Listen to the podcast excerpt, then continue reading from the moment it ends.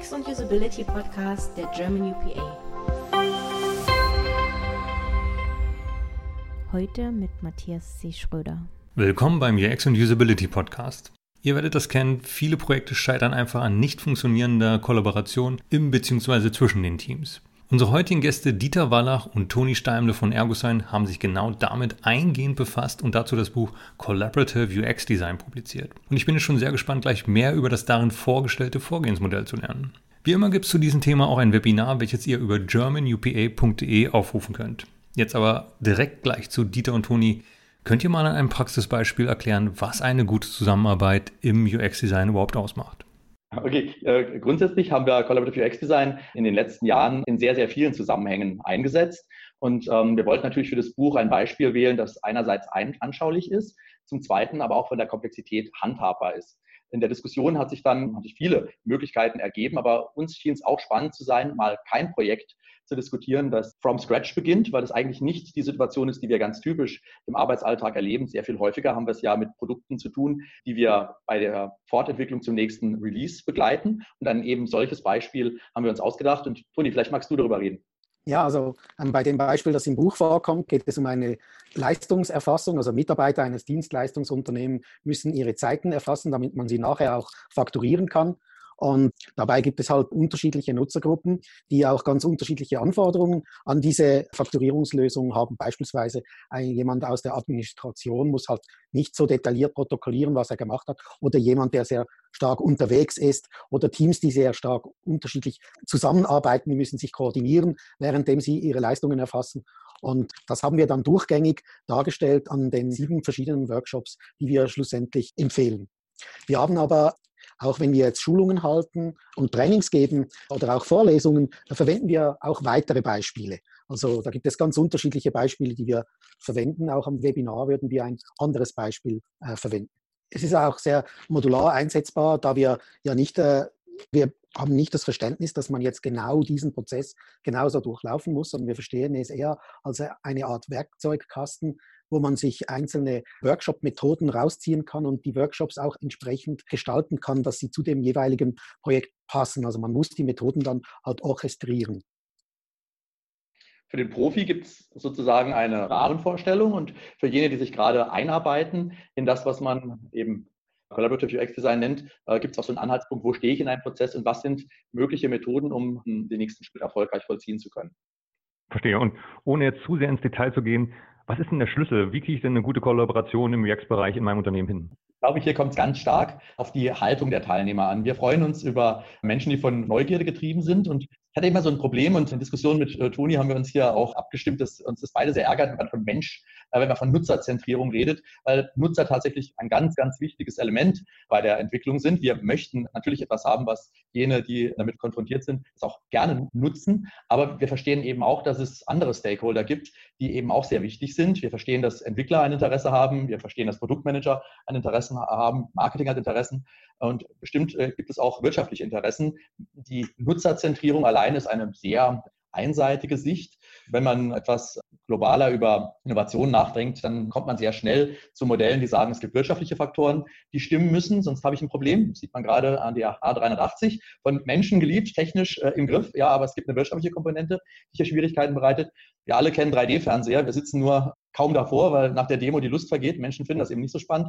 Wirtschaftlich und technisch ist es hingegen kein Problem. Naja, und, der Wankelmotor, den haben wir eben technisch nie im Griff gehabt. Da nützt es nichts, dass wirtschaftlich das Ganze durchaus ein vorstellbares Modell ist und Menschen, und da gibt es viele Beispiele, solche Modelle toll finden. Wir brauchen eben alle drei Faktoren und genauso brauchen wir eben in einem kollaborativen Ansatz Menschen aus unterschiedlichen Provenienzen, deren Sichten wir dann integrieren. Wir nutzen sehr stark Visualisierungen. Wir versuchen experimentell zu iterieren. Und das Wort Co-Creation steht, glaube ich, bei uns auch wirklich im Mittelpunkt. Und äh, der Begriff Kollaboration deutet schon darauf hin, vernetzte Zusammenarbeit, das Messen oder die Messung von Fortschritten im Team und die jeweilige Berücksichtigung der unterschiedlichen Interessen hilft uns dann auch etwas zu kreieren, bei dem eben diese drei Facetten Mensch, wirtschaftliche Aspekte und eben Technik harmonisiert werden können.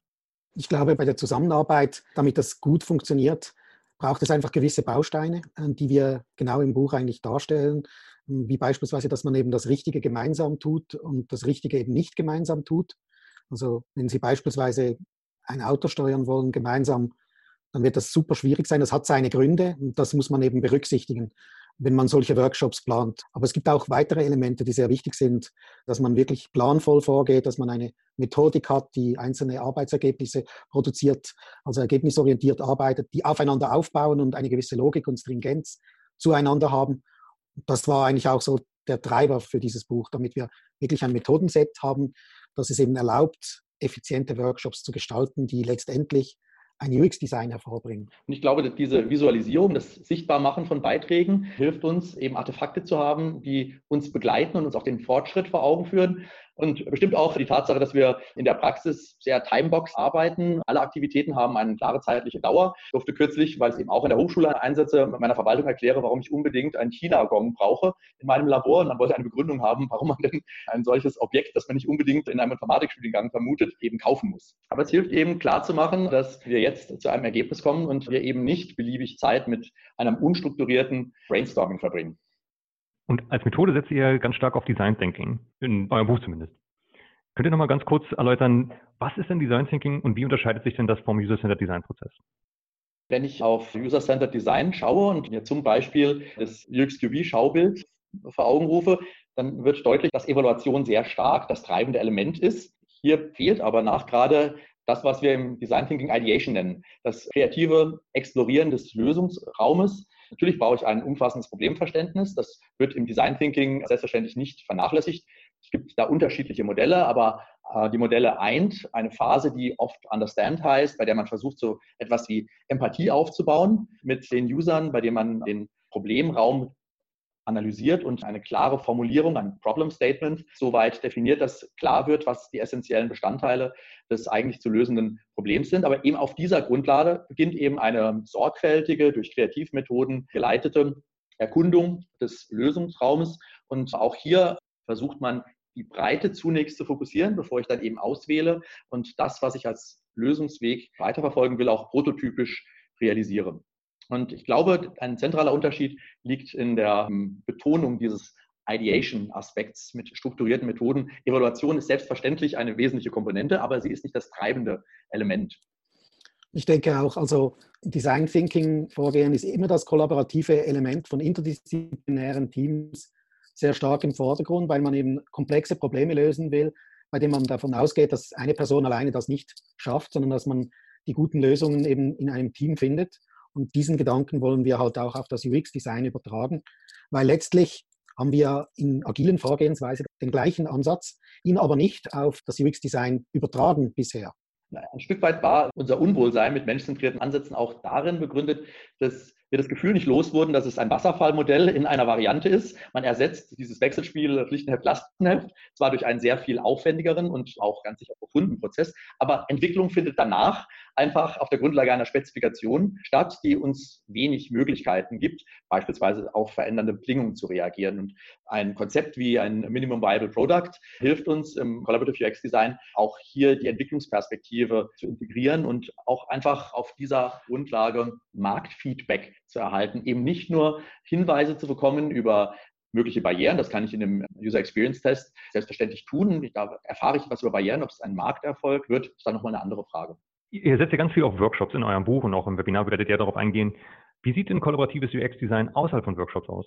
Also grundsätzlich haben wir einfach die Workshops so ins Zentrum gestellt, weil es ja das eigentliche Neue an diesem Ansatz ist, dass man eben Vorschläge macht, wie man jetzt kollaborativ zusammenarbeitet. Aber tatsächlich ist er ja ein geschicktes Wechselspiel zwischen Tätigkeiten, die man eher gemeinsam macht oder gemeinsam tun sollte und eben auch Tätigkeiten, bei denen es eigentlich keinen großen Nutzen bringt, das gemeinsam zu tun, unterscheiden. Und wir sind absolut der Meinung, dass es immer wieder solche Phasen gibt, wenn man beispielsweise Nutzerforschung macht, Interviews führt und so, da müssen nicht alle dabei sein, da kann man auch diese einzeln machen. Hingegen die Synthese aus diesen Interviews, die Konklusion zu ziehen. Da ist es sehr sinnvoll, ein Vorgehen zu haben, bei dem man eben alle wieder gemeinsam ins Boot holt und dass man eben die gleichen Learnings hat. Das Gleiche gilt natürlich auch für Konzepte oder für Prototypenbau. Wenn man eine Vision hat, was man für ein Prototyp braucht, damit man das Konzept validieren kann, dann kann man sich auch mal aufteilen und dann den Prototypen individuell bauen, um ihn dann gegenseitig wieder abzustimmen. Aber zwischen den Workshops gibt es ganz normale UX-Tätigkeiten, die, die stattfinden. Wichtig ist einfach, dass dieses gemeinsame Wissen des gesamten Teams immer wieder einfließen kann und dass man auch immer wieder eine gemeinsame Übereinkunft trifft über, wo man jetzt steht und was man vorhat und was die besten Lösungen wären. Und was sind so die absoluten Kollaborationskiller? Also wann findet Kollaboration nicht mehr statt? Das ist eine gute Frage. Was wir immer wieder sehen in Projekten ist, dass wenn Leute unterschiedliche Annahmen haben, das führt eigentlich zu Konflikten. Oder die Frage ist eigentlich, was führt in so einem Designprozess zu Konflikten und wann funktioniert dieser Designprozess nicht? Ich glaube, das spürt man ja schon ganz normal, wenn man gemeinsam im Team etwas machen muss. Und das, was ich schon gesagt habe, dass wenn man es besser individuell machen würde, anstatt jetzt im Team, dann entsteht wirklich so ein Frust. Und gerade so Ansätze wie Designstudio und so, die, die sind halt super effizient, da sie wirklich das so orchestrieren, dass sich alle Menschen einbringen können, gehört werden, aber auch wieder eine gemeinsame Meinung irgendwie gebildet wird und dass das effizient funktioniert. Und dieser annahmenbasierte Ansatz, den wir eben sehr stark propagieren, bei dem man sich eben Annahmen bewusst wird, und Annahmen auch explizit macht, verhindert oder reduziert eben ein Riesenkonfliktfeld, das üblicherweise da ist. Wenn nämlich unterschiedliche Menschen unterschiedliche Annahmen haben, haben sie natürlich auch andere Schlussfolgerungen und äh, ver vertreten andere Standpunkte. Und wenn man hinter diese Standpunkte blickt und sich bewusst wird, dass man eigentlich von unterschiedlichen Dingen ausgeht, kann man nachher das Ganze versachlichen und kann sagen, okay, wir haben da offenbar unterschiedliche Annahmen. Wie können wir herausfinden, welche von diesen Annahmen jetzt richtig sind? Wenn ich einen Killer nennen sollte, wäre es, glaube ich, das Silo-Denken. Collaborative UX-Design hat damit zu tun, Silos aufzubrechen. Zu verstehen, dass wir ein gemeinsames Ziel haben und aus unterschiedlichen Perspektiven uns eher diesem Ziel nähern. Wenn ich weiterhin darauf bestehe, dass ich UX-Designer bin und dass ich eben mich da drin verwirklicht sehen will, dann glaube ich, wird es insbesondere dann, wenn andere das gleiche Aushängeschild ihres Silos eben polieren, dazu führen, dass wir nicht gemeinsam etwas gestalten, sondern jeder für sich das Gefühl hat, er müsse eben seiner Profession letztlich ein Denkmal setzen. Das wird nicht klappen. Und ich glaube, eine Erkenntnis, die man auch aus dem Lean UX Buch ziehen kann, ist, wie gefährlich Silos sind. Und wenn ich an Workshops denke, in den letzten Jahren, die ich durchführen durfte, auch zusammen mit Toni durchführen durfte, äh, dann haben wir gelernt, dass es uns gelingen muss, die Grenzen zwischen Abteilungen durchlässiger zu machen. Es gibt organisatorische Gründe für Abteilungen, aber wenn wir auf diesen Grenzen beharren, dann werden wir nicht ein optimales Ergebnis erzielen können. Und Toni, du hast mit Dieter zusammen ein Paper geschrieben, das heißt The XU Matrix Table, a Missing Artifact. Das spielt ja auch in das ganze Thema so mit rein. Worum geht es denn da?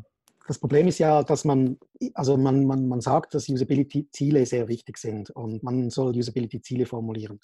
Es gibt jedoch ein großes Problem. Diese Usability-Ziele, diese Usability-Goals, die beziehen sich ja nicht einfach auf eine ganze Anwendung, sondern eigentlich beziehen sich die letztlich auf bestimmte Personas und bestimmte Szenarien, die diese Personas durchführen. Eigentlich kann man Ziele gar nicht für eine bestimmte Anwendung so über alles sinnvoll formulieren, sondern man muss schon bestimmte Personas und Szenarien auswählen. Und dann kann man eigentlich sagen, wenn man ein bestimmtes Szenario und eine bestimmte Person ausgewählt hat, kann man sich überlegen, was sind die Ziele und wie kann ich diese Ziele messbar operationalisieren. Und die Metric Table ist eine Tabelle, bei dem man eben auflistet, welche Benutzergruppen und welche Szenarien äh, will man welche Metriken festhalten und was waren sie davor und was waren sie danach, sodass man auch sinnvoll messen kann. Also ihr seid nicht nur im Forschungsbereich unterwegs, habt auch Verbindungen zur Politik. Also so zum Beispiel, Dieter, ich weiß, dass du Vorträge gibst in Ministerien oder auch letztes Jahr war der Bundespräsident äh, Steinmeier bei euch Gast in der Hochschule und äh, ihr habt Forschungsergebnisse zum Thema Digitalisierung präsentiert. Wie denn da die Einschätzung von dir? Gibt es da bei der Bundesregierung schon eine gute digitale Strategie? Sind wir auf dem richtigen Weg oder gibt es da noch zu viele Baustellen? Naja, ich glaube, wir, wir verstehen uns äh, in verschiedenen Forschungsprojekten auch als Berater der Politik. Wir haben beispielsweise mit einem Konsortium, zu dem insbesondere auch die Universität Mannheim, dort insbesondere der Lehrstuhl für Mittelstandsforschung, aber auch das KIT gehört, Hochschule Kaiserslautern und äh, Argosein, eine äh, Studie durchgeführt, die Usability in Germany heißt und bei der wir das Ziel verfolgten, eine Skizze des Ist-Zustandes im deutschen Mittelstand, was das Thema Usability angeht, zu zeichnen und konnten dort in einer repräsentativen Befragung beispielsweise zeigen, dass 70 Prozent der deutschen Unternehmen die Software anwenden über Produktivitätsprobleme Probleme deswegen klagen, weil die Usability nicht als angemessen eingeschätzt wird. Gleichzeitig sagen sie, sie wären bereit, für bessere Usability mehr zu zahlen. Sie sagen, es ist genauso wichtig, und zu 65 Prozent sagen, es ist für mich genauso wichtig, eine hohe Usability zu haben, wie der Funktionsumfang für mich relevant ist. Der Preis ist für mich eine Variable, die genauso wie Usability relevant ist. Interessant ist aber, dass wenn man Softwarehersteller fragt, sagen zwar 60 Prozent, ja, Usability, positive User Experience ist ein explizites Ziel meines Unternehmens. Wenn man aber genauer fragt, stellt man fest, dass nur 4 Prozent der befragten Hersteller überhaupt über quantitative Maße verfügen, um Usability überhaupt messen zu können. Und in einem Nachfolgeprojekt versuchen wir das eben dann auch tiefer und versuchen insbesondere auch hier Angebote zu entwickeln, die leichtgewichtige Verfahren in den deutschen Mittelstand bringen. Und wenn ich mir die Digitalisierungsstrategie der Bundesregierung anschaue, dann hat man hier fünf Felder, Digitalkompetenz, Infrastruktur und Ausstattung, Innovation, digitale Transformation, Gesellschaft im digitalen Wandel, der moderne Staat. Alles spannend und natürlich hören wir am meisten im Ausbau der 5G-Netze und das Buzzword Industrie 4.0. Was ein bisschen schwierig ist, ist einfach die Geschwindigkeit, mit der Strategie ausgerollt wird. Wenn ich mir anschaue, dass wir hoffentlich bald unser Auto digital ummelden können, dann ist das tatsächlich ein sehr spätes Glück, das in anderen Ländern schon sehr lange so praktiziert wird. Und gleichzeitig muss man sagen, wir diskutieren gerade über die 5G-Netze und über die Lizenzversteigerung. Hier hat man in Südkorea und den USA viel früher als eigentlich erwartet schon erste Netze in Betrieb genommen. Das heißt, die Strategie, auch in der Ausformulierung, übrigens nicht ganz usable, 186 Seiten zu präsentieren, aber die Strategie selbst, die ist interessant. Die entsprechenden Ausschreibungen scheinen mir zielorientiert. Allein die Geschwindigkeit macht mir Sorge. Toni, wie sieht das in der Schweiz aus? Ist die Digitalisierung auch so ein großes Thema dort und Industrie 4.0 so ein großes Buzzword? Auf jeden Fall. Also ich glaube, die Industrie 4.0 ist bei uns besonders ein großes Thema, da wir ja sehr stark eigentlich im industriellen Umfeld tätig sind. In der Schweiz gibt es sehr viele Maschinenbauer. Und diese Maschinenbauer bieten auch international an. Das heißt, wir sind wie eigentlich Deutschland ein sehr, sehr stark exportorientiertes Land. Und gerade die Währungskrise eigentlich, die wir auch durchlaufen haben mit der sehr starken Aufwertung des Schweizer Frankens, hat ja die Industrie in der Schweiz enorm unter Druck gesetzt, eben noch effizienter zu arbeiten. Und letztlich hat uns das eigentlich stärker gemacht. Das hat eine Art Radikalkur zufolge, wir haben eigentlich unseren Erfolg halten können, obwohl eigentlich die wirtschaftlichen Rahmenbedingungen sehr viel schlechter geworden sind. Und das konnte, glaube ich, durch noch mehr Innovation und noch stärkere Fokussierung auch gemacht werden. Das heißt, für unsere Industrie ist eigentlich die effiziente Produktion durch sehr starke Unterstützung von Robotertechnik und so weiter, ist ein enorm großes Thema. Wir sehen auch eine große Nachfrage nach UX-Dienstleistungen in der Schweiz. Und wird von der Politik auch unterstützt mit einer Digitalstrategie oder regelt das alles der Markt? Nein, also es ist schon sehr stark äh, marktgetrieben. Eigentlich hauptsächlich marktgetrieben, mu muss ich sagen. Ähm, wir haben eigentlich kein großes digitales Förderprogramm. Natürlich gibt es so Cluster, die unterstützt werden, wo man spezifische einzelne Technologien fördert. Aber leider muss ich sagen, schauen wir Schweizer eigentlich mit ein bisschen, also wir würden uns das auch wünschen, diese, gerade diese Studien, die jetzt auch Dieter machen durfte in diesem Konsortium vom Mittelstand, da sind wir immer sehr beeindruckt, wenn das bei uns an Tagungen präsentiert wird. Trotzdem hast du gesagt, die UX-Szene in der Schweiz ist relativ stark. Wie sind so die Unterschiede zu Deutschland? Kennst du die? Ja, also ich glaube, also ein großer Unterschied ist halt, dass wir nicht so eine große Diversität haben in den Ausbildungsmöglichkeiten und Weiterbildungsmöglichkeiten wie in Deutschland. Das hat einerseits Nachteile, also man hat einfach drei, vier Ausbildungslehrgänge, die man besuchen kann. Auf der anderen Seite führt es aber auch zu einer großen Homogenisierung des Berufsstandes eigentlich. Das heißt, alle haben ein ähnliches Mindset, wurden durch ähnlichen Professoren geprägt auch und es gibt eine sehr aufeinander abgestimmte Vorgehensweise. Das ist, finde ich, ein Merkmal, das mir aufgefallen ist. Ein zweites Merkmal ist sicher, die Community ist, also in der Schweiz ist ja alles viel kleiner und man trifft sich halt wirklich regelmäßig und man kennt sich. Und das heißt, es ist ein, ein ganzes Berufsfeld, wo man sehr viel Interaktion auch untereinander hat und auch sich unterstützen kann. Ich war ja drei Jahre an der Uni Basel und konnte so ein Stück weit die Anfänge der UX-Szene in der Schweiz miterleben. Und was ich auch noch heute häufig erlebe, ist, dass die Schweiz eben durch die geografische Größe bedingt sehr viel einfacher hat, eine UX-Szene zu konzentrieren. Also in Zürich gibt es schon sehr spannende, auch regelmäßige Meetings, Vorträge. In Deutschland ist es dann doch eher ein, ein Stück weit über die Republik verteilt. Und wo wir schon über die Unterschiede zwischen den Ländern sprechen, Dieter, 2018 warst du in China, um dort auf einer Konferenz der Shenzhen User Experience Interface Design Industrial Association zu sprechen. Welchen Eindruck hast du denn von der dortigen chinesischen Branche bekommen? Es ist eine äh, Szene, die im Entstehen begriffen ist. Es ist nicht so, dass es da schon ein etabliertes Berufsbild gibt. In gewisser Weise überspringt man dort eine Entwicklung, die wir in Deutschland von Usability zur User Experience hin gemacht haben. Wir reden in China eigentlich direkt äh, über das Thema User Experience und man schaut sich hier sehr genau an, welche Bedeutung das Feld äh, in, im im Rest der Welt entwickeln konnte. Hier ist es aber so, dass die, die Taktung in China eine sehr schnelle ist und jetzt gerade beispielsweise die Shenzhen User Experience Association begonnen hat, auch einen eigenen Award zu etablieren. Da bin ich auch äh, in der Jury und versucht eben hier auch ausgezeichnete Arbeiten zu identifizieren und das Qualitätsmerkmal User Experience ja deutlich werden zu lassen. Hm, was können wir von China lernen? Ich glaube, wir können von China, aber auch von anderen Staaten ein Stück weit Geschwindigkeit lernen. Ich glaube, wir haben gute Ideen, bin aber davon überzeugt, dass wir zu lange brauchen, um sie umzusetzen. Und ich sehe das auch an Fragen nach Vorlesungen in China. Studierende fragen dort sehr schnell nach Umsetzung. Wir haben auch die Ideen, die Vorstellung, Kreativmethoden anzuwenden auf der einen Seite und Produkte, die man als Idee verfolgt, dann auch marktreif zu machen. Fragen, die in diese Richtung gehen, die finde ich dort einfach sehr stark. Und ich glaube, dass wir hier auch durchaus das ein oder andere lernen können, wobei es euch auch gute Gründe gibt, auf uns zu schauen. Und China tut es natürlich auch, wenn es äh, darum geht, eben die Erfahrungen, die wir in den letzten 20, 30 Jahren in Deutschland haben machen dürfen, eben dann auch sich analysierend anzuschauen und daraus aufbauend zu lernen. Also aus eigener Erfahrung kann ich halt sagen, zum Vergleich zum amerikanischen Markt, wir Deutsche wollen halt wissen, es wird garantiert funktionieren. Im amerikanischen ist es eher so, wir versuchen das mal, mal gucken, ob es funktioniert. Ist das im Chinesischen vielleicht auch so? Hm, naja, ich glaube, dieses amerikanische mutige Erkunden, das finde ich dort nicht ganz so. Ich finde es fast überstark geplant. Ich habe den Eindruck, dass man China zunächst Strukturen aufbaut und diese Strukturen dann auf den Weg bringt.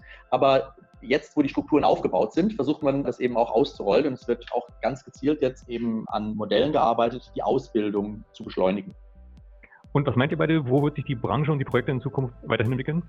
Ich glaube, wir werden verstärkt eben in strategische, produktstrategische Entscheidungen mit einbezogen, sind eben nicht nur Umsetzer einer Idee, die wir genauer ausloten und begleiten, sondern bei dem wir tatsächlich auch ein Unternehmen sehr viel umfassender verstehen, um auch dabei helfen zu können, das nächste Produkt zu entwickeln, das unter Berücksichtigung der Marktanforderungen, aber eben auch gezielter Innovationsstrategien erfolgreich sein kann. Toni, hast du noch einen Blick in die Glaskugel? Also ich muss ehrlich gestehen, dass ich das sehr stark teile, diese Sicht. Dem habe ich eigentlich fast nichts mehr beizufügen. Ich denke einfach, dass es immer mehr auch im Management ankommt, dass diese designorientierte, empirisch gestützte, iterative, inkrementelle Methode, dass die einfach unglaublich mächtig ist und dass diese sich eben auch für Businessentscheidungen sehr eignet und daher auch viel früher angewandt wird. Und deshalb äh, setzt sich ja auch Design Thinking so stark durch und findet Einzug auch in die Business-Etagen. Ich denke, da können wir halt mit unseren Methoden wirklich sehr stark unterstützen. Dieter Toni, herzlichen Dank für das sehr spannende Interview und auf ein Wiedersehen. Vielen Dank, Matthias. Alles klar. Hat uns Spaß gemacht. Tschüss. Tschüss.